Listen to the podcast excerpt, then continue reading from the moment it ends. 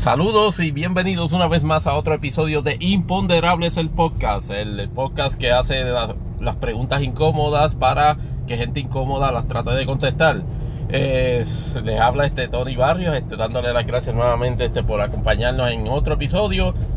De, por cierto, de manera inusual nuevamente. No sé si un par de episodios atrás que estuvimos grabando este, básicamente desde un carro, pues nuevamente estamos en esa gestión. Eh, toda, toda una serie de, compromisos de familia y trabajo, pues este, los de familia súper super agradables, los de trabajo no son mucho. Eh. Pero este, este, ciertamente este consumen tiempo. Y la realidad es que, dado, dado que tengo una oportunidad eh, de viaje entre, entre casa y trabajo, pues por lo menos este episodio, que creo que se va a llamar este Monday Road Trip, este, va, vamos a tratar de, cubrir lo que normalmente cubrimos en el, en, el, en el podcast, en los temas de que siempre hablamos, pero este, en, camino a o eh, desde el trabajo. Como les, di, como les dije anteriormente, pueden conseguirnos este, en todas las plataformas de podcasting Nuevamente reiterarles que nuestra cuenta, que nuestro podcast tiene ahora este, una cuenta en Twitter, que ahora es Imponde Podcast. Este, síganlos allá, síganos allá, o sigan la cuenta del podcast y también pueden seguir mi cuenta personal, Tony Barrios underscore 24. También para preguntas, comentarios, malas palabras, este números de loto y todo lo que ustedes quieran a imponderables podcast at yahoo.com. En los pasados 10, en los pasados 7 o 8 días del último episodio, que dicho sea de paso, pues este eh, marcó en el título pues el hecho de que recibí la primera dosis de la vacuna de la vacuna moderna, del producto moderna para el COVID-19 y gracias a Dios pues sin mucho efecto secundario en esa primera dosis. El segunda dosis es la, es la que ciertamente va a traer el imponderable de, de qué nivel de tracción voy a quedar pero entonces en, ese sentido estamos, estamos viendo lo que lo ha ocurrido durante la, durante la pasada semana. En Estados Unidos les puedo decir sin lugar a dudas de que la escalada de tiroteos masivos está, está, está sencillamente fuera de control. Es decir, por lo menos a principios de año, unas gráficas que se han, que se han mostrado este, en varios noticiarios reflejan de alrededor de como de 30 o 40 incidentes de, de, de tiroteos en los Estados Unidos se, se, destaca particularmente, a mí me llamó poderosamente la atención este por lo trágico, el del empleado de, de Federal Express en Indianápolis. Este que efectivamente no sé si era o era un ex empleado de, de Federal Express, de, Federal, de FedEx en Indianápolis que entra a, su antiguo lugar de trabajo y procede este, a, disparar este, a diestra y siniestra a todas las personas allí, matando me parece que ocho personas. Y la otra situación, este, me parece que fue el día de ayer, por lo menos a la hora que estamos grabando, o el momento que estamos grabando este podcast, en Austin, Texas, donde una, un funcionario de la oficina del comisario, del sheriff, aparentemente lo habían acusado o estaba siendo procesado por, por delitos de, de, naturaleza sexual. Y efectivamente, este, por, por, por la razón que fuese, producto de ello, este, comenzó también a dispararle a varias gente. Me parece que hubo cuatro muertos. Da la impresión de que toda esta escalada este, pudiese ser alguna reacción este, a las disposiciones este, de la orden ejecutiva que la semana pasada estableció el presidente Biden con respecto a ciertos elementos particulares, no generales, sobre reglamentación este, de uso de armas de fuego. Dijimos en el episodio anterior de que esas restricciones con respecto al, al, a los ghost guns y a, y a tratar de federalizar el elemento de de lo que llamamos este red flag eh, laws, o sea, las leyes de, bandera roja, eh, pues eran, eran unos, unos primeros pasos para una reglamentación mucho más amplia. Quizás este, encaminadas dentro de un nuevo, este, una ley criminal federal, pero un código criminal federal, pero a la, me parece que no necesariamente a la pregunta al, al imponderable de si son reacción directa a las órdenes. Eh, sí y no, y me parece que más no que sí hay diferentes dinámicas que están surgiendo aquí en, en, esta, en, esto. Obviamente la tensión racial continúa en, Estados Unidos este, a, tan, tan fuerte como digamos este, los primeros días de 2021 motivadas este, este, o, inclusive a mitad de 2020 con, todo, con toda la violencia eh, racial este, George Floyd y todas las otras personas que, han sido víctimas de ataques este, de, por miembros de la policía o por, otras personas este, por el mero hecho este de su, de su raza. La realidad es que en, la actualidad eso no necesariamente ha cambiado mucho, pero hay varias dinámicas o varios elementos que se han añadido. Por ejemplo, el retorno a la normalidad o el retorno a ambiente laboral particular pudiese ser este, una dinámica en términos de, si se puede llamar de cierta manera, de psicología, este, de psicología industrial o de psicología social en la cual este, hay personas que han estado durante el pasado año, aparte de la dinámica este, relacionada con la incertidumbre sobre cómo iban este, a, a, sobrevivir en tiempos donde su compañía o de su lugar de trabajo o de su, su puesto particular estuviese este, comprometido por la crisis del COVID. Eh, vemos que gente que inclusive sufrió consecuencias producto de eso y pudiese, y pudiese estar este, teniendo este, pues, este, situaciones este, emocionales que no le, que no le permiten lidiar de manera adecuada con, las mismas. El caso de FedEx, eh, a mí me parece ciertamente uno de ellos. Y es algo que dentro de la dinámica del, del trabajo que se hace para precisamente combatir el, COVID-19, no sé si necesariamente por, falta de acción del gobierno o por o, énfasis o falta de énfasis en los medios, es importante recalcar de que la salud mental este, es, es, una de las consecuencias indirectas, pero aún así poderosas, producto de, esta epidemia, de esta pandemia. Es decir, las situaciones en, que lo, en lo que ha puesto el COVID, el, cambio, en el, por decirlo así, en el esquema social, en el esquema de interacción social, ciertamente trae efectos en, en la psiquis, tanto colectiva como individual. Y soy de, la percepción, y esta es mi opinión, claro, de que el asunto de FedEx, en la forma en que ocurrió, eh, me parece ser una situación donde efectivamente eh, tiene que haber habido algo que ver este, este, esa situación, tomando en consideración de que es un ex empleado y de, las circunstancias en las cuales pues, se da el incidente. Pero la situación este pone aún, pone aún más presión este, a la administración Biden, porque son dos elementos este, particulares. El, hecho el hecho de que el hecho de que efectivamente estén ocurriendo más este más, eventos de esa naturaleza y las y, la, y otras motivaciones envueltas en el mismo.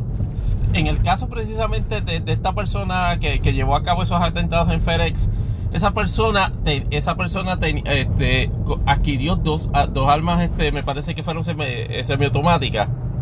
Luego de haber luego de haberse este, revocado la licencia por una por una por, por un arma anterior que tenía por un arma original que tenía por una por una condición digamos de disturbio mental. Qué es lo que qué es lo que plantea ese escenario si efectivamente fue así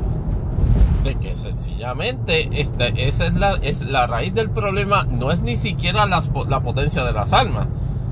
la raíz del problema es la eh, increíblemente, eh, increíblemente fácil acceso que, que, tiene todas las personas para ejercer eh, su derecho a la, este, considerado en la segunda enmienda. Como todo derecho constitucional, incluyendo el de la segunda enmienda, ningún derecho es absoluto. En el caso de poseer un objeto que puede causar grave daño corporal o inclusive matar a un ser humano, yo siempre he sido de la percepción de que el acercamiento a ese derecho tiene que ser conservador. Y cuando digo conservador es en el sentido de que tiene que ser restrictivo. Y cuando digo que es restrictivo es de que solamente de que se puede ejercer siempre y cuando usted cumpla con unos requisitos. Y la cultura política y jurídica en Estados Unidos con respecto a eso es de que el de poseer un arma de fuego es tan fácil como poseer una pala que por cierto puede ser usada como arma, pero en el, en el contexto cotidiano, la cultura de Estados Unidos permite eh, o, asocia el, uso de armas de fuego no necesariamente este, con, elementos de establecer orden o con, o con elementos de crear desorden. Hay una cultura bien este, establecida en cuanto al deporte del tiro, este, como, como, como disciplina. Y no hablemos este del deporte de la caza. ¡Uh! En, Estados Unidos se establece casas de varios tipos de animales con sus diferentes tipos de temporada y se usan este, armas de fuego. Usted puede tener diferentes percepciones en cuanto a eso. este, y consideraciones morales sobre eso, pero la realidad es que eso es legal. ¿Qué pasa? Eso, eso crea un entorno, eso crea un elemento persistente en el entorno cultural de que usted no solamente necesita armas, sino que debería tener armas. Y obviamente se asocian elementos, mire, este, práctica del deporte es parte de, la cultura y también se hace una justificación moral de que, mira, este, yo lo uso para protegerme este, o, o tener defensa cuando efectivamente el gobierno no pueda este, ayudarme. Ya habíamos hablado en el, en el episodio anterior, por lo menos había dado mi opinión, de que cuando es de cierta potencia, el nivel de defensa, el nivel de defensa que se necesita, usted tiene que decididamente, o por lo menos, en el contexto de este, de un orden de gobierno, eh, permitir, permitir que efectivamente sea el gobierno y que ejerza ese, ese tipo de potencia. El derecho a tener armas no le da derecho a tener un ejército. Pero en, esa dinámica, de nuevo, Joe Biden necesita, e, está, está en una situación en que no, no puede ganar. Porque ninguna acción particular que esté haciendo durante los próximos días o semanas va necesariamente a parar los tiroteos. Obviamente necesita cooperación de los estados para un mayor monitoreo en términos este de, de, personas que, que están poseyendo armas o de situaciones en cuanto a eso para eso precisamente es la orden ejecutiva para la posible evaluación de una implantación este de, los red de los red flag laws a, nivel federal. Veremos a ver cuántos estados empiezan a levantar, ahora digo yo, levantar bandera roja con respecto a la imposición de esa ley por entender de que es una intromisión indebida este, de las facultades del estado. Pero eso continuará y lamentablemente estaremos viendo en esta semana y espero, esperamos sinceramente que no pero no descarto ver en esta semana en, que, que, acaba de comenzar otros incidentes de esa naturaleza. Y otra y otro señalamiento de ay Dios mío hay que hay que establecer control de armas ya no es una cuestión de un magic switch lamentablemente. No es una cuestión de que venga un magneto gigante y, le arrebate las armas y las balas a todas las personas. Es una cuestión de establecer unos controles que permitan que siempre que se utilice las armas se de una manera responsable y por ciudadanos responsables o por ciudadanos capacitados para ejercer ese derecho. Déjenme ver cuál es el otro tema aquí mirando mis notas. Eh, durante, la, durante la pasada semana este, lo, lo, que daba la apariencia de que se estaban más o menos a, este,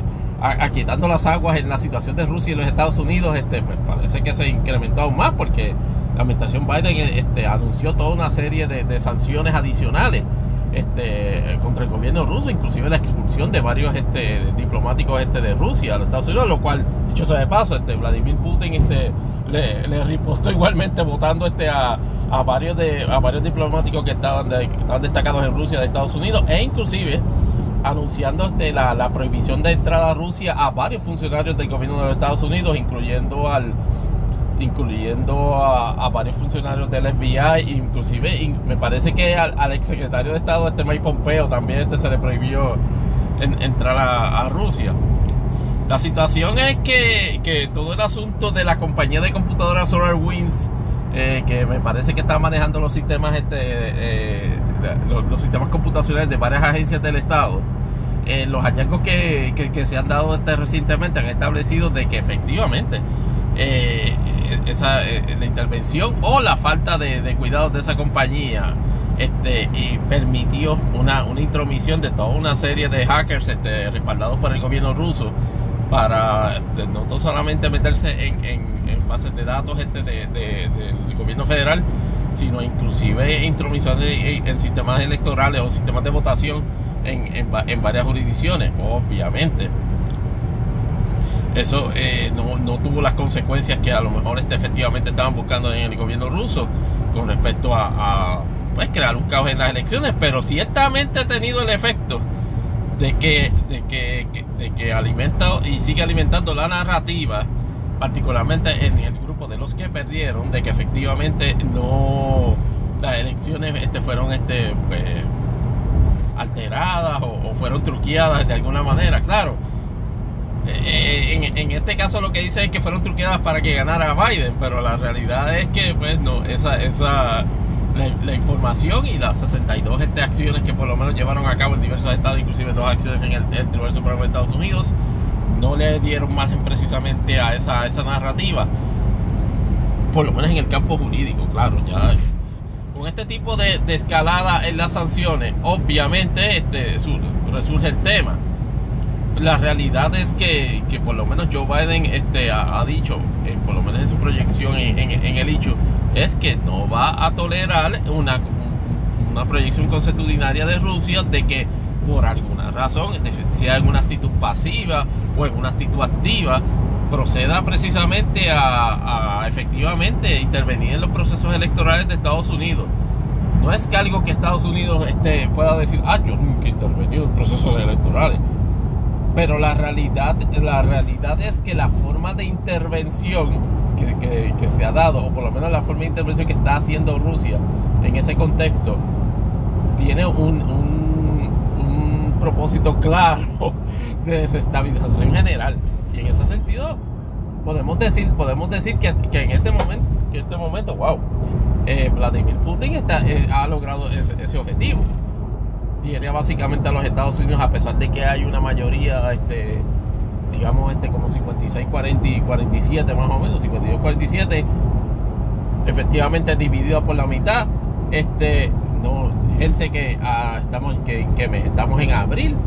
y efectivamente hay gente que todavía este, no, no, quiere reconocer los resultados de unas elecciones que ocurrieron en noviembre, aunque fueron este, efectivamente disputadas durante todo el final del año. Pero el hecho de que sea una intervención es algo que efectivamente el gobierno de los Estados Unidos, o por lo menos en administraciones demócratas, no, no agradecen de parte del gobierno ruso y siempre ha dado pie, por lo menos en la figura de Vladimir Putin, a tener estos encontronazos. Era de esperarse que se, que se dieran. la situación la complica aún más la condición. Y esto, y esto en, cierto sentido es hasta medio este, gratuito de parte de, entiendo yo por el punto de vista del presidente Biden la situación este de, del señor Navalny, este, el opositor este perenne este, de, Vladimir Putin, que ahora mismo se encuentra en, encerrado y aparentemente desde el pasado mes ha iniciado una huelga de hambre, la cual efectivamente parece que está cumpliendo en el contexto de su, de su manifestación exitosamente, porque la información que se ha tenido es de que su condición de salud está empeorando cada vez más que pudiese morir en cualquier momento. Y entonces el, el, presidente Biden hizo eh, un anuncio, algún tipo de remark, algún tipo de declaración en el sentido de que, mire, este, si Navalny este, muere, este, este, aquí, van a haber este, consecuencias. Yo digo, hold the fort. este, en, ese sentido, eso me parece que es una forma innecesaria de, crear de crear tensión en un hecho que puedo entender, que pues se puede entender claramente de que se está haciendo injusto con Navalny. Pero Navalny es un opositor en el, en el, en el contexto de política interna de, Rusia. Y usted podrá ciertamente decir ah, que esto es que esto es básicamente Vladimir Putin en tiranía un brand. Eso lo sabemos. Pero el, el, asunto es que eso no necesariamente es un elemento que afecte política internacional. Y en ese contexto, a Rusia siempre hay que darle el palo, pero solamente pero dentro de lo posible, el contexto de política internacional. Ah, que si usted quiere hacer este pronunciamiento público, este, favoreciendo oposición este, rusa a, Putin, eso, de, hecho, eso tiene perfecto derecho. La dinámica, sin embargo, en Rusia es que Putin no permite disidencia. Y cuando digo no permite disidencia, es lo que, lo que está pasando ahora. Básicamente cada vez que, que, que surge una personalidad con empuje, que de hecho en el pueblo, lo, la mala noticia para Putin en todo momento es que siempre en el pueblo ruso aparentemente hay una receptividad a ese tipo de, a ese tipo de, de situación, a ese tipo de, de pronunciamiento, a ese tipo de actitud. Hay un descontento general, no necesariamente manifestado eh, en la, en la forma en que eh, Putin corre el gobierno, no necesariamente este, moviéndose a, digamos, a una revolución, a, un, algún tipo de, revuelta contra él, porque en eso su aparato represivo a nivel interno funciona como gelo suizo, o sea, no hay forma. Esto es básicamente Nicolás Maduro. Y ustedes saben por qué, por qué Rusia este, es, bien, es bien amigo de, Venezuela precisamente en estos tiempos. Es básicamente el flavor latino de, de Putin en ese contexto. Así que en ese sentido, volviendo al, volviendo al issue de, de, si, de si Biden debe crear una especie de issue ultimátum con Navalny en Rusia, mi percepción nuevamente es que no. Debe dejar que los, eh, de que los hechos hablen por sí solos y que creen las percepciones en términos de opinión pública mundial sobre el desempeño de Vladimir Putin como, como, como, como presidente de Rusia. Pero les puedo asegurar que más allá de eso no, no debería no debería crear más, más tensiones que eh, entre Estados Unidos y Rusia por eso. Porque razones eh, para eso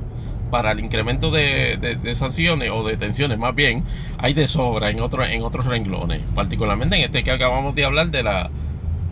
de la manipulación o de la o, de o de el patrón de intervención este en procesos electorales que Rusia este, lleva a cabo en, los Estados Unidos.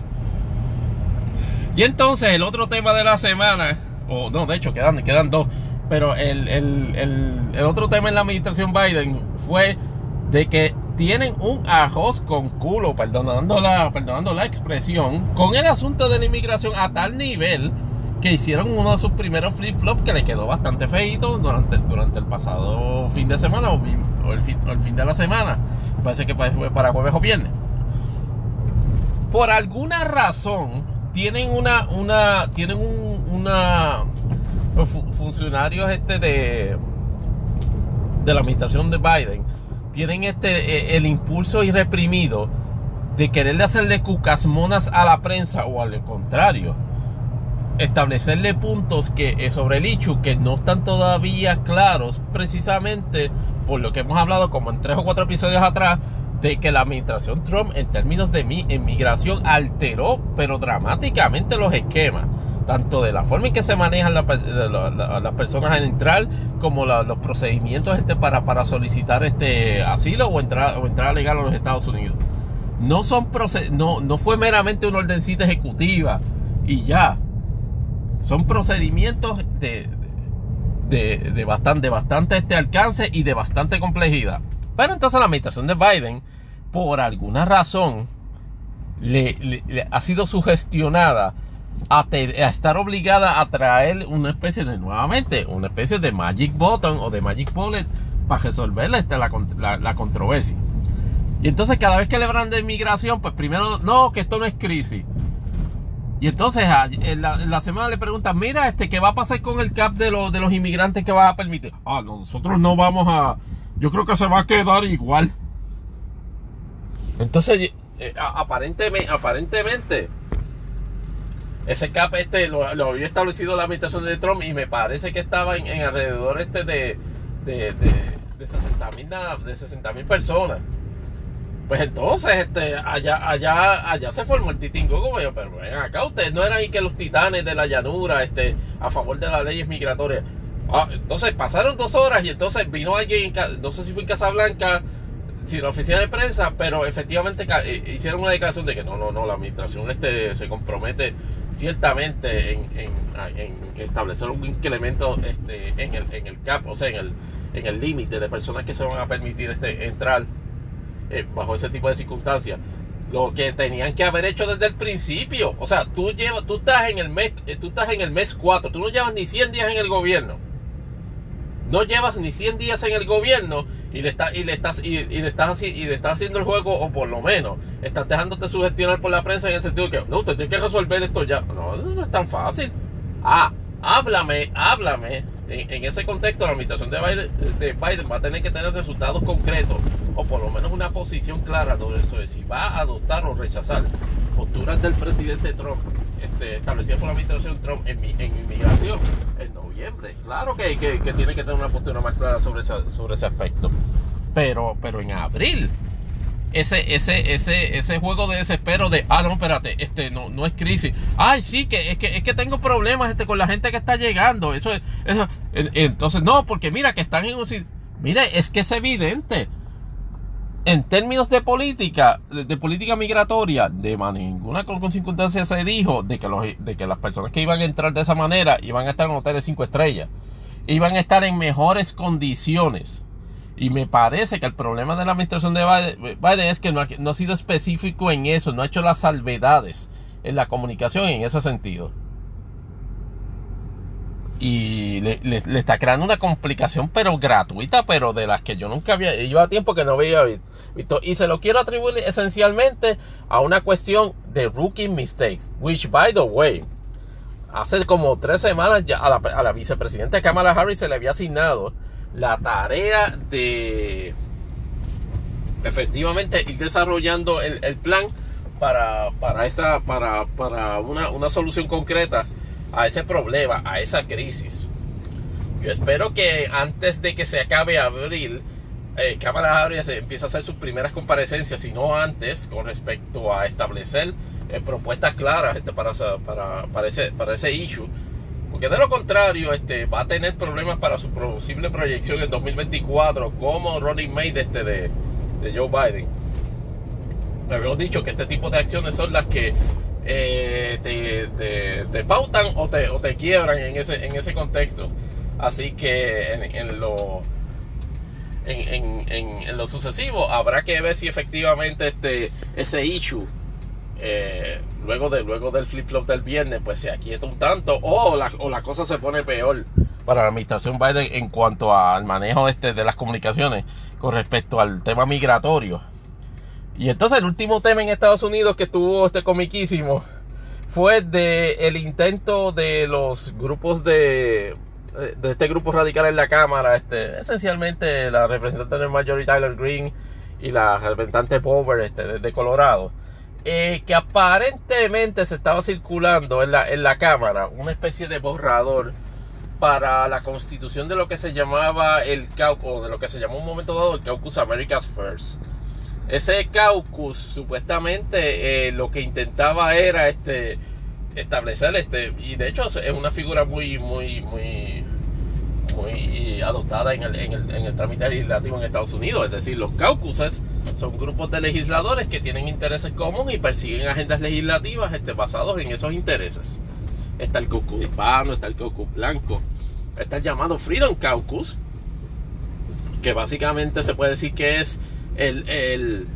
el caucus de, de, ideas conservadoras del Partido Republicano, que hasta cierta forma este pudo haber, este fue como quien dice, este eh, puede estar relacionado a, los elementos de que en alguna ocasión se llamó el, el, Tea Party, eh, allá para el 2010. Pero en el, caso de America's First Caucus, o la idea del America's First Caucus, eh, de acuerdo a lo que se establecía en ese borrador, era que ese caucus buscaba un ensalzamiento de elementos de la cultura y del el quehacer anglosajón. una mirada a eso al borrador daba a entender sin lugar a duda de clase alguna de que más que Caucus America First era era, era y digo era y les explico ya mismo por qué eh, digo era y no es eh, era establecer este el predominio de los valores anglosajones en, en, la legislación y en, el, en el discurso y en el y en las prioridades que tuviese el gobierno énfasis en la, en, la consideración de la raza blanca, eh, de, de, los suburbios, este, de, valores cristianos, bla, bla, bla, bla, de la, de la prohibición del favor a, a tener alma, todo, toda la enchilada. ¿Qué pasa? Creó una controversia, particularmente en el seno del Partido Republicano, de la delegación republicana, porque efectivamente es, un, es un caucus que de la manera en que se, se vio, por lo menos en ese, en ese artículo, en ese borrador, hubiese representado esencialmente un caucus supremacista blanco. obviamente empezaron las presiones este, y, la, y las objeciones de, curiosamente, muchos, muchos representantes republicanos este, que, iban a ser básicamente después de todo el core de ese, de ese, de ese, de ese caucus. Eh, no recuerdo haber leído durante este, este fin de semana alguna expresión particular del líder de la, de la Cámara en el Senado, Kevin McCarthy, sobre su objeción o no a esto, pero curiosamente, ustedes saben que sí salió. salió obviamente un anuncio de precisamente de la oficina de la representante Green en el sentido de que no, nosotros no vamos a adoptar nada. Eh, nosotros, y eso me parece que fue a finales del domingo, que efectivamente se salió, se salió de, ese punto y se indicó precisamente de que no, nosotros no, eso, eso había sido un borrador que había circulado eh, y nosotros no vamos a adoptar nada más en cuanto a eso. O sea, la pregunta de si eso fue un jalón de oreja eh, tras bastidores de, Kevin McCarthy y de gente del Partido Republicano, la respuesta es, imponderable es que la duda ofende, claro que sí. Lo que pasa es que, de nuevo, hay un, este, McCarthy no quiere este, desautorizar o no quiere establecer un elemento de desautorización en la, en la proyección pública de la, de la representante Green. ¿Qué pasa? Este, ella, se, ha ayudado solita en ese, en ese renglón, sin embargo, porque a la misma vez este, protagonizó una controversia esta semana con la, con la representante Maxine Waters, este, que ustedes saben que es la representante demócrata de California, que es esta señora que ya lleva este, varios años en, el Congreso, ya tiene 81 años, es negra y es bastante crítica de, de, de las posiciones republicanas, particularmente durante la administración de Donald Trump.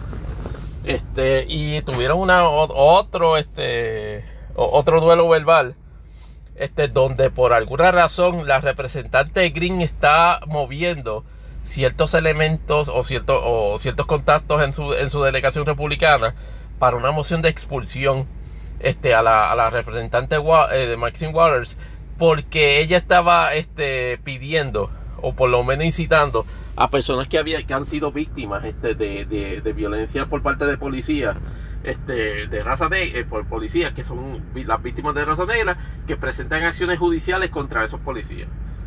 Y entonces lo, que plantea eso es este, de si Green se va a buscar fuerte para ella misma, porque en la medida que ella traiga una petición de, expulsión a, a la representante Waters,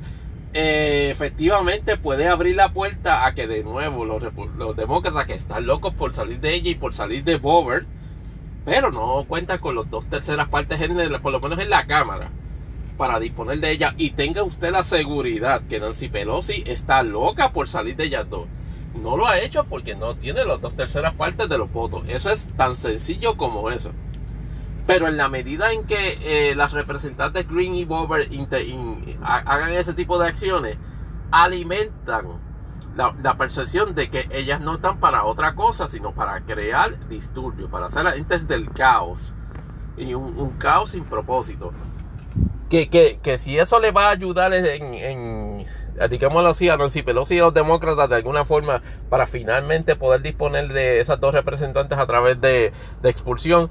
yo sinceramente, por lo menos a, la respuesta a esa pregunta, lo dudo, particularmente en el caso de Bober, que se ha mantenido en un lower profile, particularmente en la controversia este de, del incremento este de, tiroteos masivos. Ha bajado bastante su gimmick de, de, de, congresista pistolera. Pero en el caso de Green ha sido todo lo contrario, porque le ha redundado inclusive en ganancias este, en términos de aportaciones en la campaña de grupos ultraconservadores y ya ella está en una posición de que va a defender va a defender esa posición hasta el final porque no tan solo le da le da le da hasta cierto punto influencia más allá de cualquier posición en la cual pudiese haber estado en la cámara sino que le está dando acceso a poder le está dando eh, pues, eh, acceso a funding le está permitiendo crear un war chest bastante chévere para la elección de 2022 y en ese, en ese sentido, este, eso, la debe poner contenta. Recuerden que está en un distrito donde predominantemente, y por la descomposición geográfica de, Georgia en ese distrito, es bien difícil que pierda. Si ella es la incumbente, si ella es la candidata. Aquí lo que está tratando de, lo que se está tratando de empujar es quizás la, la aparición de otra persona. Con diferentes este, modos de pensar, lo dudo. Pero esa, esa, esa controversia esta semana debería estar interesante para ver qué respuesta dan los demócratas sobre ese issue en particular. Y ahora vamos para el segmento este de lo local, pero sin antes, este, dos, dos notitas este, relacionadas a Estados Unidos antes de volvernos a, a, lo local. El presidente Trump este, creó un revuelo la semana pasada, pero no por las razones que normalmente lo hace, sino precisamente por las razones contrarias. Porque el presidente, el presidente Biden acaba de anunciar de que eh, ha establecido un timetable para el retiro de tropas del ejército de Estados Unidos en Afganistán, eh, comenzando o más bien establecido ese proceso para el mes de mayo. este, como inicio, eh, llamó poderosamente la atención de que en respuesta a ello el presidente Trump dijo que, de que eso había sido una acción maravillosa del presidente Biden de retirar este, las tropas en Afganistán. Como ustedes saben, Trump, eh, más bien, yo siempre lo he considerado un, un, gimmick político este, deshonesto, más allá que una posición política. El asunto de prestarse como un presidente antiguerra y en ese contexto, pues dejó, debo admitir sin embargo, de que ha sido consistente en esa, en esa charlatanería si se quiere. Lo que no dejó pues muy complacido a ciertos sectores este, de, opinión pública o particularmente este de eh, gente que profesa la ideología este republicana porque entendían de que estaban validando una posición que hasta cierto punto eh, estaba siendo criticada por, por, el, por el efecto quizás este free flopping o, precisamente por el contrario. Hay gente en el Partido Republicano que entiende todo lo contrario, que el, que el ejército de Estados Unidos debería todavía permanecer en, en, Afganistán, tomando en consideración algún nivel de amenaza que todavía representa el talibán para los Estados Unidos.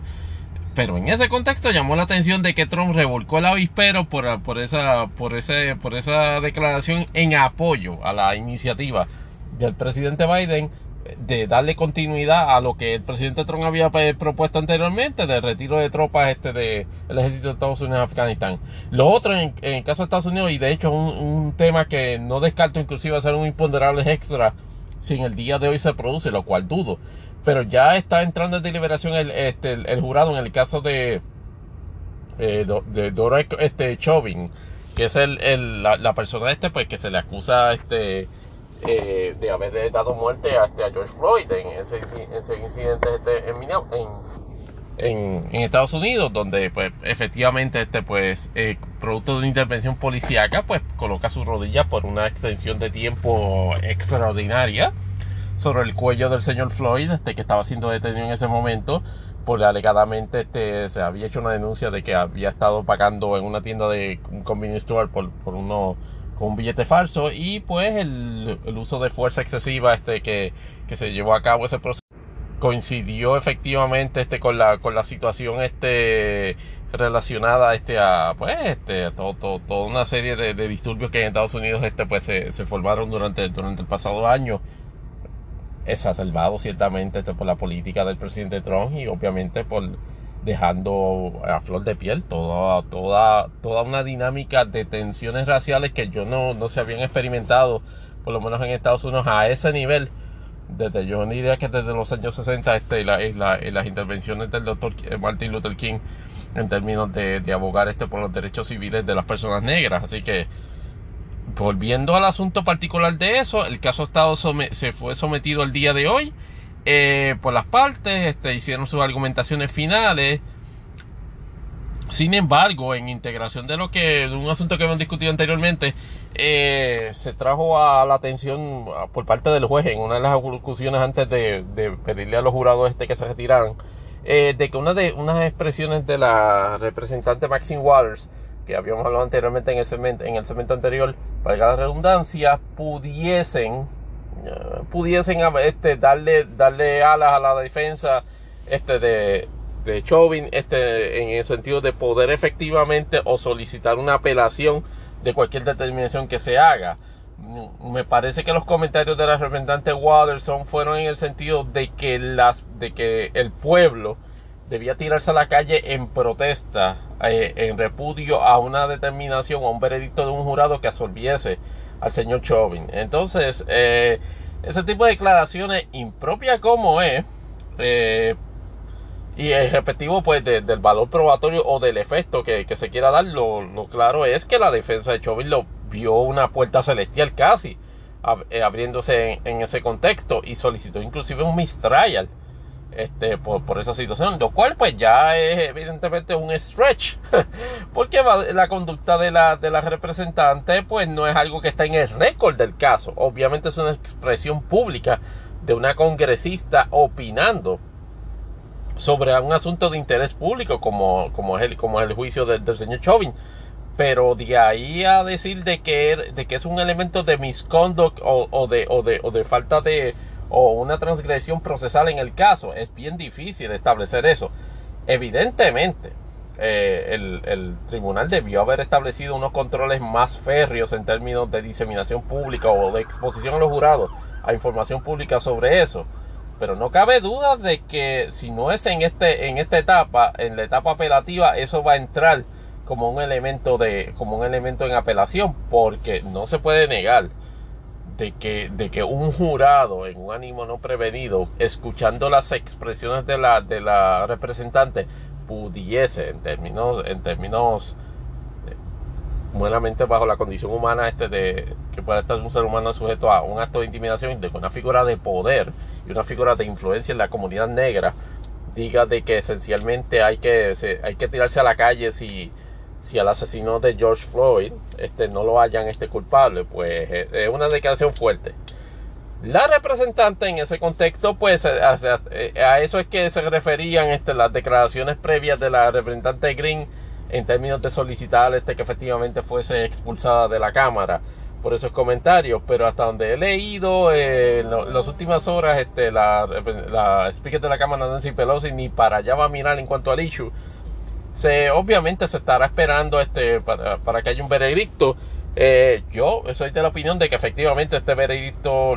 con toda probabilidad va a producir una, un veredicto de culpabilidad del señor Chauvin. La prueba es clara sobre el hecho de que primero se usó fuerza, de segundo que se usó fuerza excesiva y tercero de que se usó fuerza excesiva capaz de matar a un ser humano y de que el, señor Chauvin en todo momento estaba consciente de eso cuando estaba aplicándole ese, ese método de fuerza al señor este Floyd para detenerlo como parte de un proceso de, de arresto o detención la, evidencia testifical particularmente y la, y la, documental en forma de grabación de video y audio, así, así lo comprueban. El hecho es que la muerte se produjo por los actos violentos que lleva a cabo el señor Jovin sobre el señor este Floyd. Así que yo veo bien difícil a un jurado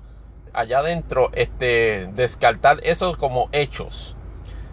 Aquí un elemento que está un poco este, finito es el elemento de, de, de intención este, por el mero hecho de que se está discurriendo o se está llevando a cabo un cumplimiento del deber este, como un agente de la policía. El problema es que, de nuevo, la prueba es clara de que había, que razonablemente se podía inferir de que la fuerza que se estaba aplicando, número uno, era excesiva y dos, era mortal. Y número tres, irrazonable en el contexto del proceso. Y que, y que Chauvin lo sabía cuando lo estaba haciendo e inclusive hay testimonios de gente indicándole que precisamente está matando a Floyd con la forma en que le está llevando a cabo esa detención. Y él voluntariamente este, tomó, tomó la decisión de continuar aplicando ese tipo de fuerza. Él no testificó en el caso, este, obviamente en, en, su derecho a no incriminarse este, bajo la constitución de Estados Unidos, pero en ese sentido pues tampoco pudo aportar prueba de si efectivamente en su estado de ánimo figuraba otro, algún otro tipo de pensar o, sentir con respecto a la, situación que estaba, estaba atravesando en ese momento con el señor Floyd. O sea, no aportó prueba para establecer de que no era realmente su intención matar a George Floyd. Así que se quedó el caso sometido con pruebas de que efectivamente estaba aplicando más fuerza de la debida este, eh, y fuerza mortal a George Floyd que lo que sucede en cuanto al veredicto del jurado le, no, les no, no o sea, se da por sentado que si efectivamente viene una solución, se va a formar la de Dios Cristo aquí. Así que en ese sentido, pues pendiente a, a los desarrollos de este caso. Este, nosotros si sale una, una, un veredicto el día de hoy o mañana, este, estaremos trabajando un imponderable extra sobre eso y ver, ver la oportunidad este de, de, de leer si se tiene material este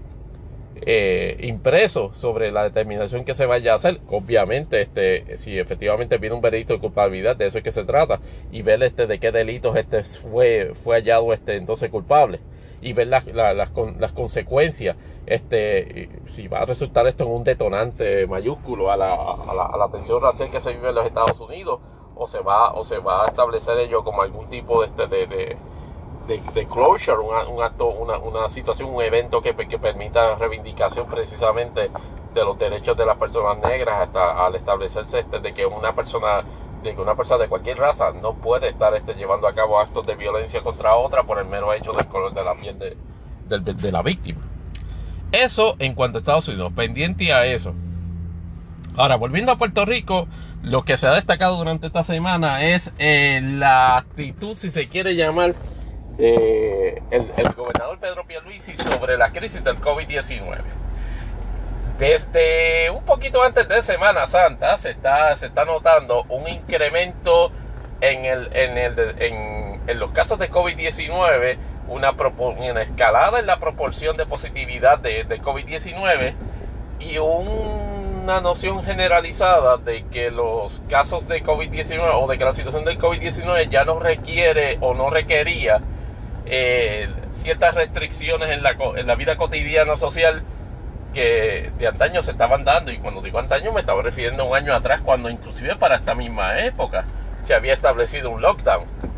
Pues resulta este, de que, como habíamos dicho anteriormente, el gobernador en el mensaje de Estado había adelantado este, la nueva orden ejecutiva. Luego este pues anunció precisamente unos cambios a esa orden ejecutiva que no, que no, que no, que fueron más bien cosméticos, si se le quiere llamar, en, términos de añadir este meramente este las eh, cambiar este nuevamente la, la hora del toque de queda a las 10 eh, no tocó para nada.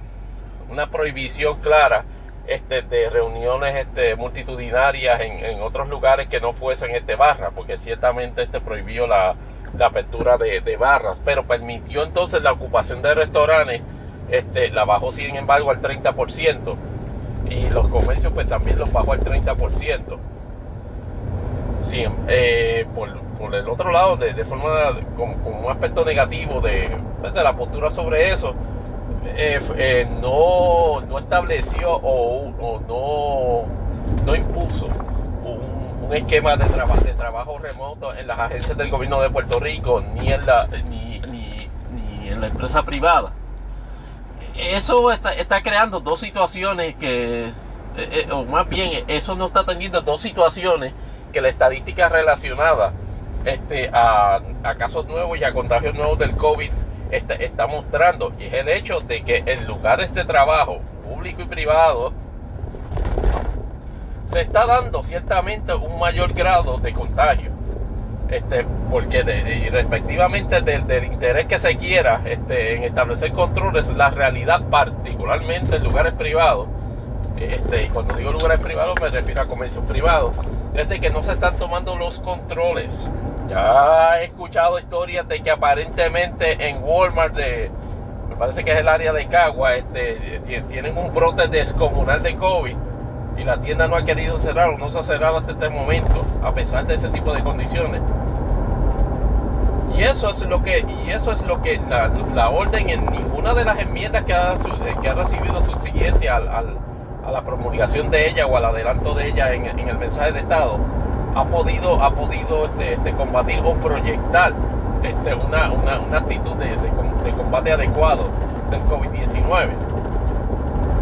eso ha creado una, dinámica política en donde la, oposición política, particularmente el Partido Popular, ha visto eso como una oportunidad de, establecer un contramensaje a la postura de, Pedro Pierluisi. Luego veremos ahorita en, cuanto a eso este que, que, se ha dado. Pero la realidad es que, en cuanto a la, a la forma en que él está estableciendo esta orden ahora, esos cambios que ha traído ahora, bajo ninguna circunstancia, o por lo menos este, de lo que se ha visto en los primeros días, ha mermado bajo eh, en ninguna manera la incidencia del COVID-19. Seguimos en los 800, 700, 800 casos diarios. Seguimos en un ritmo ascendente de, ocupación, de, hospitalizaciones. Seguimos en un ritmo ascendente este, de, personas que no estaban en el bracket original de personas que sufrían del COVID, este, este, adquiriendo la enfermedad. Entonces el spin político que, que Pedro Pierluisi quiere establecer con el asunto es que, ah, pero es que estamos incrementando las vacunaciones. Sí, pero el incremento de vacunaciones, que entiendo que aún estamos en menos del 35% de la población en general, no le permite a él, o por lo menos no ha, no, no ha, prohibido que la diseminación de la enfermedad continúe a un ritmo muchísimo más acelerado De hecho, están la, tónica, la, narrativa de la vacunación masiva está empujando una, una, un counter push, por decirlo así, de personas que no quieren este, este, cumplir este, con las restricciones basado precisamente en el hecho de que se están dando vacunaciones masivas, pero de nuevo, estamos todavía en 30%. Para inclusive establecer el elemento de, de de rebaño, estamos hablando de 80-90%. Estamos hablando de que sobre 2 millones y medio de personas tienen que estar pues, tienen que estar vacunadas en Puerto Rico y cuando digo vacunada es con segunda dosis. Y cuando digamos y cuando decimos este apropiadamente vacunar luego del término de, tiempo que se establece para que el organismo establezca una condición no de invulnerabilidad este, en, el, en, el contexto de probabilidades o el contexto este de, médico, sino la probabilidad de que ese organismo, de que el organismo de uno no sufra por, por adquirir el COVID-19 porque esa es otra narrativa falsa que se, que, se está empujando, particularmente de los simpatizantes de la administración Luis, que ustedes saben quiénes, quiénes son, eh, gente que pasquina y que tiene el número 51 al lado. Pues esos muchachos este, están empujando la narrativa de que efectivamente ese tipo de vacunación crea una inmunidad que no debería permitir este, adoptar o continuar adoptando esas restricciones de antaño, como usar máscaras este, y, distanciamiento social. Y la realidad es que el, desarrollo del virus, particularmente con la presencia y la aparición de variantes en carácter predominante en Puerto Rico, está creando una situación de que por más que empuja Luis y su administración en el hecho de que está, de que está venciendo el COVID, la estadística lo derrota. Añádale usted el hecho de que, de que las, de que las, personas, los expertos en, en, este tipo de situación, este, bien sean este personas del, Consejo Científico, este, con, eh, como el doctor Colón, o como la doctora Mariola Rivera Reyes, que también en su, en su cuenta de Twitter este, este, todos los días educa sobre esto. Pues a pesar de, a pesar de eso, es claro que hay, que hay un choque de, de posturas de opinión sobre, sobre el asunto. Y por lo menos los simpatizantes de Pedro Pierluisi lo que entienden es que aminorar ese, o, no darle valor a sus gestiones este de recuperación del COVID y establecer de que efectivamente el COVID está sin control es una forma de políticamente joderlo a él. En ese contexto mi opinión es que él se está jodiendo el solito, precisamente por la forma, por la forma en que está subestimando la respuesta del COVID es claro de que está sujeto a presiones de grupos de interés económico de una forma inclusive mucho más eh, más fuerte de lo que en un momento dado a Wanda Vázquez este, este, cuando fue gobernador estuvo sujeto estuvo sujeta. Y la realidad es que en eso proyecta en la consideración de, de las medidas a tomar mayor énfasis en los intereses económicos que en los intereses salubristas. ¿A qué puede llevar esto en un momento dado si él no logra un control adecuado de la situación particular que tiene el COVID-19 en Puerto Rico? A un descontento general que no va a poder ser soslayado ni por 20 programas de pelotadura, ni por 20 programas de WKQ, ni 20 entrevistas de Rubén en, en ni 20 entrevistas de Ferdinand haciendo integraciones este, con, con con 20 mil negocios que te están diciendo, no, no, no, este, esto hay que cogerlo a, a, nivel, a nivel de negocio abierto. Este, eh, eh, dejen de estar empujando la idea de que debemos volver a, a, formas, a formas virtuales de hacer negocio, de compartir. No, no. Hay un riesgo político. Si, si, esta, si esta situación no dobla la esquina, antes, antes de, que se acabe el mes, este mes de abril y le llega mayo con ese revolú. Pedro Pierluisi sabe que de mayo a junio hay un brinquito y junio es verano y junio es, verano como verano del 19, como verano del 20 o como verano del 21. No se, no se pierda, no, se pierda en, el posible escenario de que, de que, de que haya un descontento generalizado por su gestión particular. Ah, que eso es que, eso es una forma particular este, ahora de, meter presión a opinión pública y que, y que, la, y que el público en general no va a ceder en cuanto a eso, porque ya vieron la falsa de que recuerdo, que en, ese, en ese sentido mucho ayudó en esa gestión, no tan solo el, apoyo de la gente del PNP, como algunos PNP este, eh, plantean, sino el hecho precisamente de lo, de, de lo grave de las inacciones y las omisiones este, y las transgresiones de Ricardo Rosselló en ese momento. Puede ser equiparada a las de Pedro Pierluisi a, a ese nivel. No sabemos, pero estamos hablando de, del desarrollo o el control, si se quiere decir más bien, de la enfermedad. Pedro Pierluisi no logra controlar esto con la forma eh, medio blandengue que está estableciendo esa, esa, esas órdenes ejecutivas o esas restricciones en esas órdenes ejecutivas y es efectivamente encontrar una, un descontento general que puede animar a precisamente a qué? A hacer protestas este, masivas. Eso en, cuanto al COVID-19. Ahorita veremos cómo es que reacciona la posición política sobre ese asunto, pero en el, mientras tanto hacemos una pausita para destacar el hecho de que también esta semana se produjo un Zoom call, digo, perdóname, unas vistas virtuales en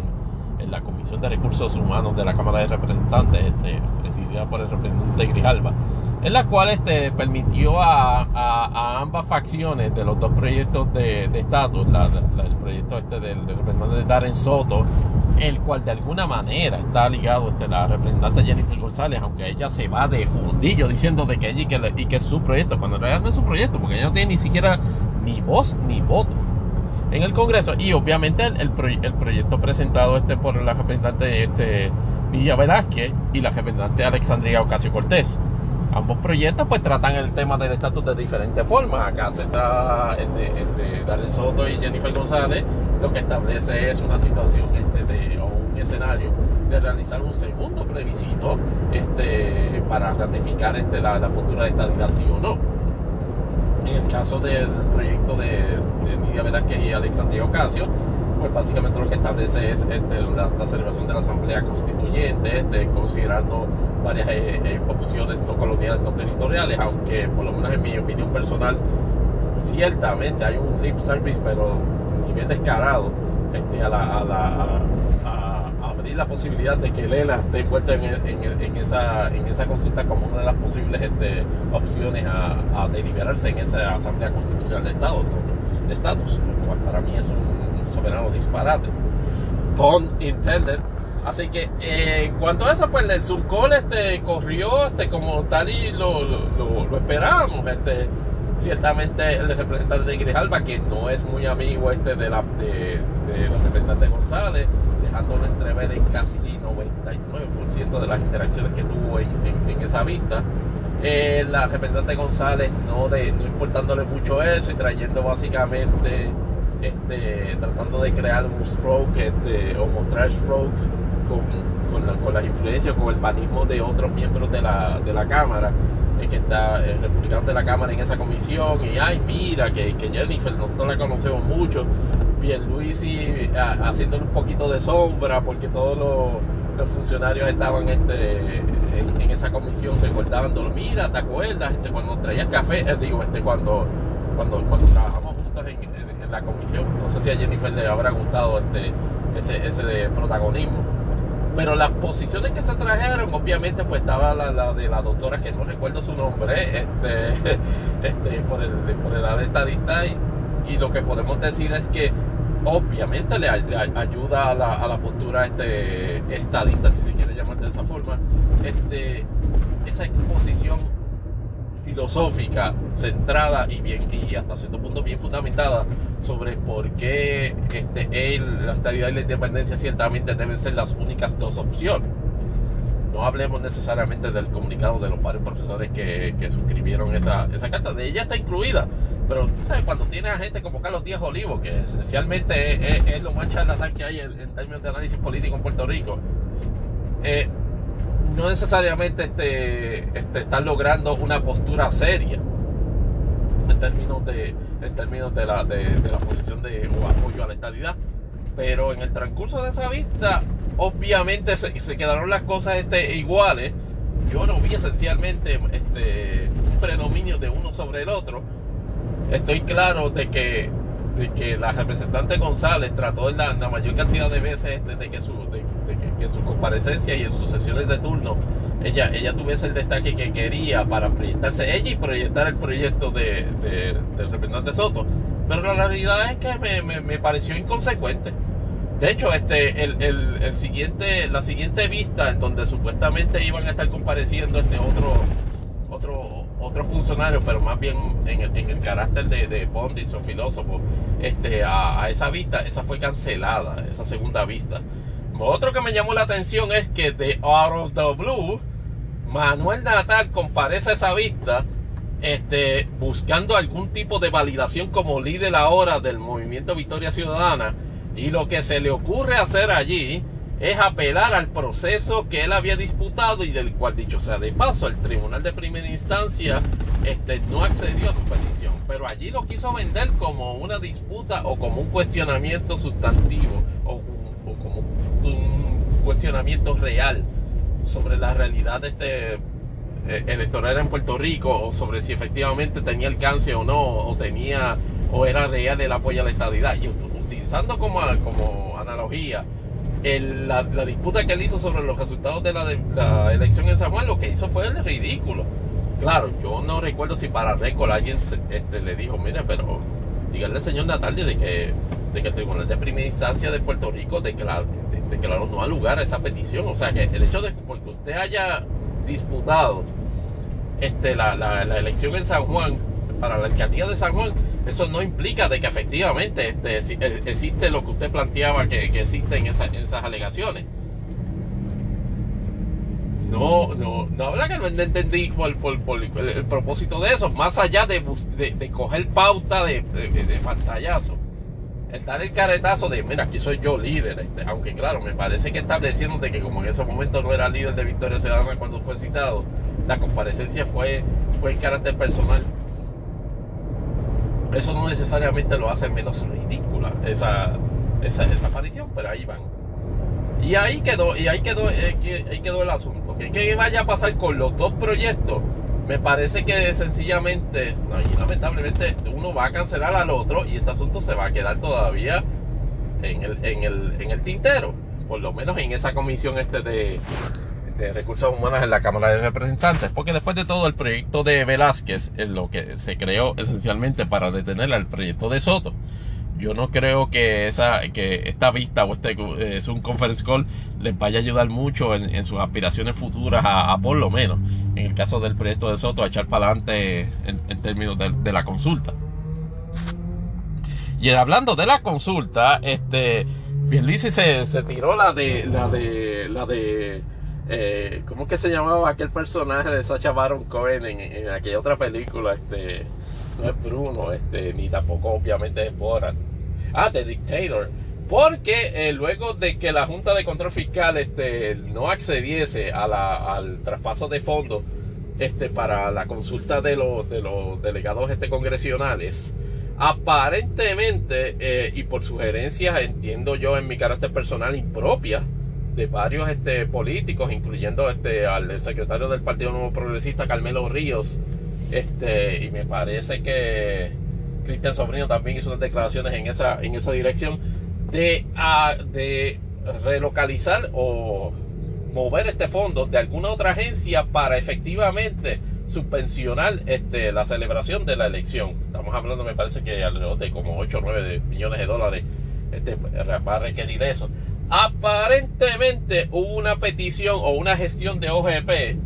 para sencillamente mover los dineros este de una, de una, de, me parece que de AFAF a, la Comisión Estatal de Elecciones para celebrar el evento. Eh, ya está dicho, por lo menos han, dicho este, en términos de, declaraciones de declaración este, pública, este, lo que se le puede llamar, si se le puede llamar así, este, oh, liderato este del Partido Popular Democrático en la persona de Dalmau y, y, Rafael Tatito Hernández Cristo amado, ¿verdad? ¿Cómo ese tipo es el presidente de la Cámara de Representantes? El mundo nunca sabrá. Y entonces este, están, están diciendo de que, de que iban a hacer unos cuestionamientos este, a, la, a la Oficina de Gerencia y Presupuesto y al Departamento de Hacienda, donde identificaran de dónde fue que salieron esos fondos, porque la realidad es que la postura establecida ya de la Cámara de, de, la Junta de Control de que si no me dio una autorización eh, de legislativa o, una resolución legislativa o, una autorización legislativa, vuelvo a redundar, eh, para, para, para, ese, para esos fondos, perdón, no hay manera que efectivamente se, se celebrase esa consulta, por lo menos subvencionada con fondos públicos. Aquí la pregunta es, ¿van a ir los populares al tribunal? Si van al tribunal, pues cree que vayan a prevalecer. Ah, hay gente que ha levantado planteamientos de que en otros tipos de casos, por ejemplo en el caso del bono de Navidad, se ha hecho ese mismo, esa misma localización de, de dineros y se ha permitido la gestión. El problema es que normalmente se refieren a acciones dentro del mismo organismo de gobierno. En este caso estamos hablando de que la Comisión Estatal de Elecciones no tenía identificados los dineros y no había una, una legislación o no había este, una ley que, que autorizara desembolso o, o, que el presupuesto de la comisión del presupuesto de la comisión se tomara para la celebración del evento. Se toman de otra agencia que es la administración de asuntos federales de Puerto Rico y de esa agencia se toman esos dineros por conducto de la oficina de gerencia y presupuesto. Buena suerte levantando el argumento de que efectivamente se pueden mover para precisamente eso. Porque yo puedo entender el, argumento, el argumento que levanta, que, levantan este, los populares en ese sentido, pero la realidad es que el proceso como, como tal e, es, ley. y la celebración del previsto. El problema es la cuestión del funding. La cuestión es que el funding no se legisló. Y la situación es que para legislar el funding tiene que tener aval legislativo y no se obtuvo y le quiere y Pierluisi quiere darle la vuelta a través de esa, de esa opción a través de una de una de una reasignación unilateral de fondos sin consultar a la rama legislativa sin tener el aval de la rama legislativa. Que qué vaya a pasar ahí eso no sabemos porque ni siquiera por lo menos a esta hora que estamos grabando eh, este episodio de Imponderables el podcast no sabemos si efectivamente van a ir al tribunal este, este los populares este sobre sobre ese issue Déjenme ver qué, tenemos acá en nuestras notas este, relacionadas a asuntos de Puerto Rico pendiente a discutir. Bueno, este, ah, ya, eh, con relación a del COVID-19, eh, nos resultó, nos resultó comiquísimo, por no decir tragicómico, la respuesta de la Asociación de Alcaldes, este, o sea, los alcaldes que trae, que, que, que, se reúnen bajo, bajo la insignia del Partido Popular, este, tratando de contrarrestar el mensaje, la orden ejecutiva de Pierluisi, eh, aparentemente hubo un miscommunication, eso, eso me lo confirman los muchachos de Puestos para el Problema en, su episodio de, este domingo del podcast. Porque la proyección que se hizo en un momento este por, la Asociación de Alcaldes, eh, me parece que Ángel Javier Villamil es el, presidente de, la, de, los alcaldes, de los alcaldes, el alcalde de Villalba. Un alcalde que aparentemente está tratando de hacer una proyección política futura para 2024 como candidato a la gobernación. Mm,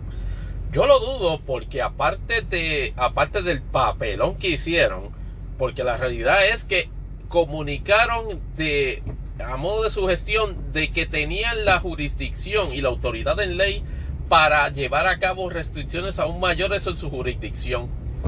No se leyeron entonces el código municipal que establece que la existencia de, de un código, de un toque de queda, o más bien de una orden ejecutiva federal o una orden ejecutiva este a nivel estatal o a nivel de gobierno central ocupa el campo para cualquier otro tipo de disposición en el carácter eh, en el carácter municipal. Y en ese sentido tuvieron que dar un reversazo que para todo pues, cuanto engranaje de transmisión hay, hay este por ahí. Quedaron ciertamente en el ridículo. Tuvieron la oportunidad ciertamente de en el de, de establecer un mensaje de contraste llevando a cabo acciones de vigilancia y rastreo, particularmente en lugares donde efectivamente se, dan aglomeraciones extraordinarias y producen este contagio del COVID. Porque si ustedes se fijaron en esa comunicación, ese comunicado que hizo este, la Asociación de Alcaldes, no mencionó que una de las tareas que iba a realizar era llevar a cabo este patrullaje en el área de los chinchojos, en el área de los restaurantes que pareciesen chinchorros o chinchorros que aparecían en restaurantes. Claro, porque los alcaldes también gozan con el IBU municipal que reciben esas contribuciones en aglomeraciones de lugares típicos municipales, ¿ah? Pero entonces tratan, queriéndosela, queriéndosela montar a Pierluisi, trataron de establecer, trataron de establecer de que, ah, sí, nosotros aquí vamos a hacer lo que hay que hacer. Muchachos, van a vigilar chinchojo. Ah, ah, ustedes pueden hacer eso. No, eso era una sugerencia. Bueno, quedaron como unos este, patéticos ridículos. Y, y, cuando se trata de establecer una, una, una, una ofensiva, digamos así, de, de proyección política en oposición a Pedro Pierluisi, quedar en ridículo en un contraataque a Pierluisi dice mucho de tu poca capacidad. El juego de piernas en términos políticos. Pedro Pierluisi es básicamente low hanging fruit. Si usted con Pierluisi se cuelga en contraataque, usted tiene problemas. Y en, ese sentido, este, está claro de que, de que, de que los populares eso cogieron, este, recibieron una, humillación en términos de opinión pública que de hecho ayudó a su vez a Pierluisi a afincarse en el mensaje de que después de todo mi orden ejecutiva sí era eh, es más efectiva. Ah, los resultados de efectivamente eso lo veremos en las próximas en las próximas semanas. Y entonces, lo último que, ah, que, vamos a hablar de Puerto Rico este, en, este segmento es la colgada este, que ya anunciada de la secretaria de, de, Educación, Elba Ponte. Evidentemente, en la eh, Pierluisi y la administración de Pierluisi, por lo menos no se acaban de enterar que en la legislatura ellos no son mayoría. Y no tan solo son mayoría, sino que hay escenarios donde pueden este, contar de que todo, cualquier este designado de ellos puede ser colgado con los votos de, de, con todos los votos del PNP, digámoslo así, a favor del candidato, pues aún con todos los votos del PNP, este eh, se, se, puede dar consistentemente colgadas de, de, funcionarios. en el caso del Vaponte fue así. Claro, aparentemente el Vaponte este, desarrolló o estaba por desarrollar su propio sistema de, de mercado de influencias. Eh, quizás paralelo a lo que Héctor Joaquín Suárez, este, el otro secretario asociado, que, que se lo acababan de espetar a, principios de año como secretario asociado, pues a lo mejor intentaba realizar también. Y, y, eso en unión precisamente a la forma torpe en que la, que la secretaria este reaccionó a la, a la, inserción de, de Sánchez como su secretario asociado fue, me parece que creando la, impresión de que, de que una persona que a pesar de estar en, la, en, la, en, el campo laboral o en el campo de las uniones laborales, pues, era esencialmente más de lo mismo en términos de, la marca de, estar sujeto, de ser monigote de influencia, de influencia político partidista, claro es, un, argumento hipócrita viniendo del Partido Popular precisamente el descalificar al Vaponte por eso, porque monigotes de ese, en ese partido han estado en ese departamento y continúan en ese departamento por, por, la, por la condición de, de, nivel tan, tan entronizado que está la, la, la, politiquería en ese departamento de educación. Pero, ¿qué, ¿qué, va a pasar? Aparentemente hay un movimiento este para una, una profesora de, de apellido Raíces que fue secretaria asociada bajo es el que tiene los quilates, este, o por lo menos la, el, historial de, gestión pública positiva, este, tanto en el Partido Popular como en el Partido eh, Nuevo Progresista, que son las delegaciones este, mayoritarias en, en, el Senado, que permitiría a Pierluisi este, lograr una, una confirmación de su secretaria. Claro, ella, él no, no ha anunciado este como como, como su secretaria, este, su nueva secretaria. Básicamente el sábado pues eh, pidió el, retiro de, del Vapón de este como, como, su candidata. Eh, nombró este, en, interino a un, a, un, abogado que creo que trabaja en el departamento de educación como, como un secretario este, de asociado, este, que trabajó en la administración de corrección. Veremos a ver qué pasa durante ese interín, pero la, la el, escenario en donde a lo mejor iba a proponer a Héctor Joaquín Sánchez como secretario de Educación en Propiedad, no sé, no creo que se vaya a producir. Eh, ya ustedes, ya hemos discutido en, episodios anteriores de Imponderables del podcast, ¿por qué es esto? Porque Héctor Joaquín Sánchez tiene un propósito particular este, que no necesariamente tiene que ver con, el, con, o no es necesario que esté en la directoría, en la secretaría principal del departamento para realizarlo. Que qué va a pasar con ese issue y con lo del COVID lo veremos en las próximas semanas. Veremos. Ahora vamos al segmento random de Imponderables de Podcast, que obviamente va a ser más cortito por la temática este, de la forma que estamos grabando el día de hoy. Primer tema que quería traer a colación es si efectivamente China va a ser la salvación de los estudios de Hollywood. Aparentemente es así porque Godzilla vs. Kong ya va casi por 400 millones y de esos casi la mitad del box office este, lo está produciendo China. Y usted se preguntará, oye, pero ¿cómo, cómo, es, cómo eso que China está este, este, produciendo tanto taquilleo a nivel mundial? Bueno, por si no se habían dado cuenta, aparentemente a China le tiene sin cuidado las restricciones del COVID. Si usted es curioso que del COVID se habla en el impacto en diferentes partes del mundo y cómo se van sus situaciones, pero si usted se fija, eh, China es, un tema sobre cómo le va a China exactamente en el COVID. Es como que es misterioso me parece que es por diseño. Y respectivamente de eso, la industria del, cine en China está más o menos como quien dice ya en, plena reapertura. Este, y, va, y, y, es bien incipiente en términos locales. O sea, mucha producción local millonaria produce, produce ganancias en el cine chino. Y obviamente Hollywood está viendo eso como, como, una, como una válvula de escape, como una, como una forma alternativa en lo que esto se endereza a nivel de, del otro lado, del otro lado acá en América y este en Europa, porque la realidad es que por lo menos la, la presencia o, eh, o, el, o, el, o, América como una fuente de, de, de ingresos para los, los, estudios de cine de Hollywood, yo no creo que se vaya a materializar o a reanudar hasta, hasta el próximo año. En el entretanto, pues eh, se está contando con eso. Eh, eh, va a ser bien interesante ahora este el otro escenario que va que, que, que, se plantea es con, con, varios estrenos, este, particularmente de Marvel Studios y Disney. Me llamó poderosamente la atención ese de Sanchi and, the Ten Rings. Interesante este, este trailer que, recomiendo que vean. Este, y ciertamente Pompea este, levanta hype para esa película. Pero es obvio por dónde es que viene este Disney Marvel en este, con, con esta película. Más allá, obviamente, de desarrollar este, este darle continuidad al desarrollo de la fase 4 del, del Marvel Cinematic Universe. La película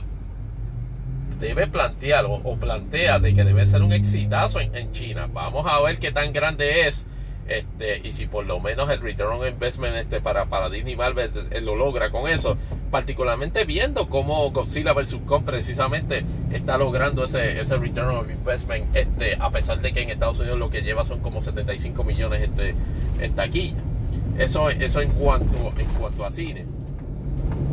En cuanto a grandes ligas, yo soy fan de los Yankees y lo único que voy a, lo único que voy a decir sobre, sobre el es los Yankees han estado bastante más en el hoyo en, otras ocasiones. Obviamente nunca tanto como en este momento, en los cuales tienen 5 y 10. Están cómodos en el sótano de la, de la, división este de la Liga Americana. Es, es, una situación en la cual normalmente uno podía identificar, digamos, cuando no tenían picheo, porque ahora tenemos a Cole este, este, pero cuando no teníamos bateo, mira que estaba este que se Giancarlo Stanton, este, eh, un slump, o Didi cuando estaba en la organización, este, tenía un slump. No, ahora básicamente el equipo está jugando malo, front top to bottom. Que, que vaya a pasar, este, que si Aaron Boone, que si van a votar a que si Cashman, el gerente de, de los Yankees, va a votar a Aaron Boone, eso no se sabe. Pero una dinámica así, de 5 de cinco victorias y 10 derrotas en los primeros 15 juegos, el cuerpo la aguanta hasta por lo menos dos semanas más. Si, si, si nos cae mayo, si a los Yankees le cae mayo, sembrado en el sótano, no hay break. Hay, hay, hay, que, hacer, hay que hacer un overhaul y, el overhaul lamentablemente en este tipo de situación este, es precisamente este, la gerencia, o sea, el corte directivo el cuerpo directivo lamentablemente este Aaron Boone este pudiese estar este eh, no llegando al final de la temporada pero eh, esperemos en el favor de Dios que eso no pase. Eh, otro tema random que iba a traer una situación que se ha desarrollado en las últimas horas en Twitter PR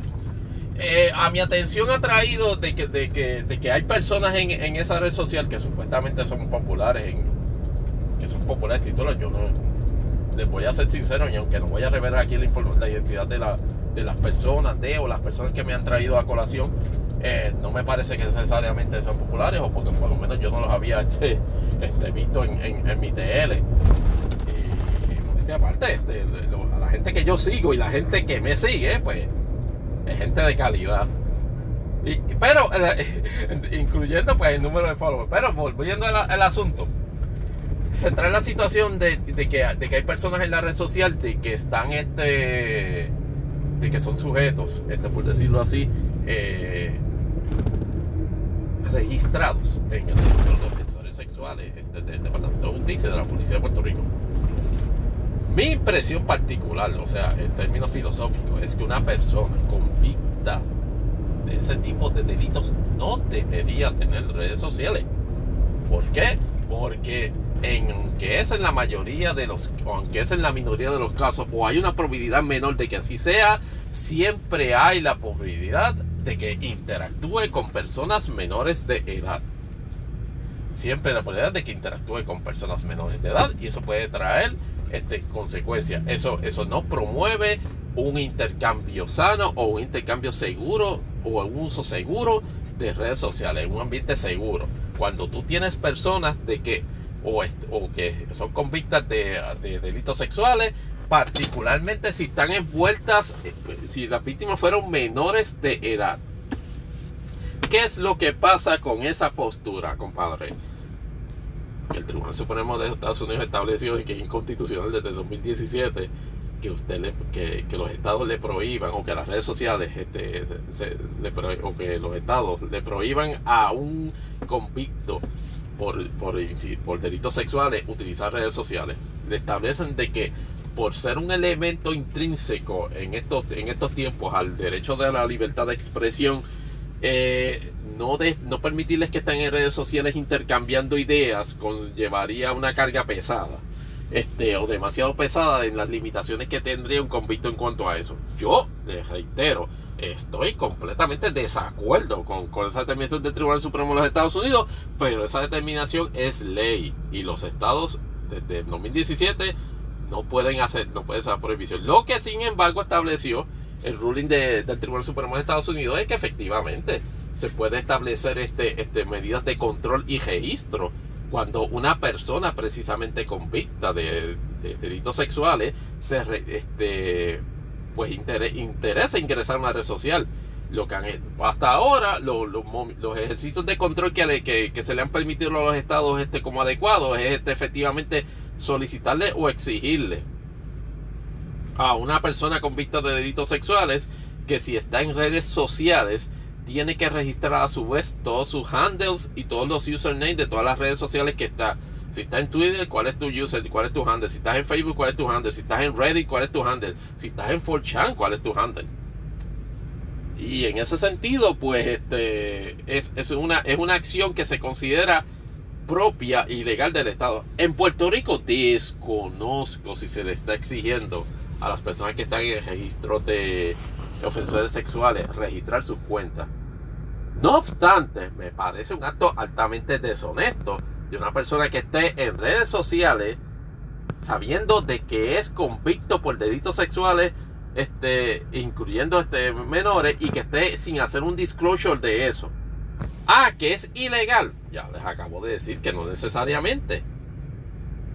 Esto, esto, esto es más bien una cuestión que yo lo, por lo menos lo, lo interpreto como una cuestión de convivencia sana en redes sociales. Yo no voy a seguir ni voy a permitir que me siga un individuo que, que es convicto de eso. Ya vi, en, en, me parece un, un dron de episodios atrás de Imponderables Podcast habíamos trabajado una situación penosa con un compañero de Twitter que nosotros conocíamos que ni siquiera este fue convicto. Fue meramente que se le señalaron unas conductas particulares que yo en mi interpretación de las mismas, si fuesen a ser juzgadas, cabe una posibilidad real de que en alguna de esas ocasiones se pudiese interpretar como de, acoso sexual. Pero aquí no estamos hablando de eso, aquí estamos hablando de un convicto o de convictos este, por delitos sexuales que pululan en las redes sin hacer disclaimer. Ah, que yo no tengo que hacer disclaimer porque a mí la ley no me lo exige. Fine. Pero una vez se te pregunta o una vez se levanta el cuestionamiento, porque yo en lo personal no soy, estoy registrado en ninguno de como ofensor sexual. Y pueden buscar mi nombre y mi apellido. A ver si es verdad que aparezco. Pero la realidad es, que si yo, fue, si yo lo fuese, tendría la, la, honestidad, la, honestidad, de decir, mira, primero que no estaría en redes sociales. Esa, esa es la realidad. Y segundo, que si estuviese, haría el, haría el correspondiente disclaimer Ahí lo dejo. Mi posición en cuanto a eso es que yo lamentablemente no promuevo las interacciones con, con personas en ese tipo de circunstancias. Ah, que la discusión, la calidad de la discusión no puede basarse en eso. En el término estadístico o en, o en términos de campo de probabilidades puedo entender ese punto. Pero me resulta en lo personal y bajo mi set de creencia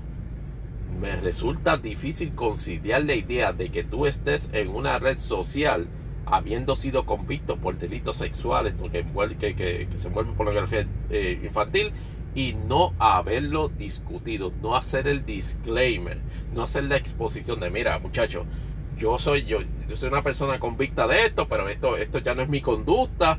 y dejar que la gente te juzgue en ese contexto. Pero entrar en la red social y no discutir ese, ese punto con los demás, a mí me parece un alto, un alto grado de deshonestidad y un problema de, de, comportamiento en esa red social. Ah, ¿qué, ¿qué, hace Twitter en cuanto a eso? Eh, ya dijimos ya que el Tribunal Supremo dijo que no se le puede prohibir y me parece que Twitter eh, tengo, tengo que mirar, tengo que mirar exactamente qué es lo que dice Twitter en, en, en cuanto a eso o, por lo menos las otras redes sociales con, respecto a esa, esa, situación. Pero es un tema delicado en el cual, de nuevo, yo no busco con, con emitir una opinión sobre ese respecto, ni sensibilidades, ni presuzgar a gente que no conozco. Pero la realidad es que la dinámica de la, de la, de la ocurrencia de delitos sexuales y delitos que ocurren, este, delitos sexuales donde ocurren, este, le ocurren a menores como víctimas, es promovida precisamente por una laxitud que se pudiese tener en momentos dados sobre las interacciones de, redes sociales. Eh, de, redes sociales de personas victimarias con personas víctimas, bien sean mayores o menores de edad. De nuevo, yo no estoy, yo no estoy pidiendo, o por lo menos yo soy de la opinión de que lo voten o de que lo saquen. Lo que yo estoy diciendo es que crea problemas, que crea, crea problemas de convivencia o de interacción segura en las redes sociales, no tan solo para personas mayores, sino inclusive, y más importante aún, para personas menores de edad. Acuérdense que la gran mayoría de, de las redes sociales permiten permiten que personas de mayores de 13 años, pero menos de 18, claro está, tengan cuentas en redes sociales. Esa es mi opinión y la sostengo, sin ánimo de ofender, pero esa es la opinión y con eso eh, cierro el, el, el, tema random en el segmento random en la tarde de hoy dándole las gracias hasta nuevamente por escucharme en este otro episodio de Imponderables el podcast, este hecho eh, 100% desde la carretera. Para preguntas y comentarios, imponderables-podcast.yahoo.com. Sigan a mi cuenta de en Twitter, eh, Tony Barrios underscore 24. Y también sigan a la cuenta de Imponderable, eh, Podcast, también en Twitter. Este, también síganla, este, me pueden seguir en, en, en Instagram. Y pues, pues, pues, de nuevo, les agradezco este, la, la, audiencia, les agradezco la atención y esperamos este, en, en condiciones más normales este, en el próximo episodio tener la, la gracia de su atención este, próximamente. Nos vemos y se me cuidan, ¿ok? Bye bye.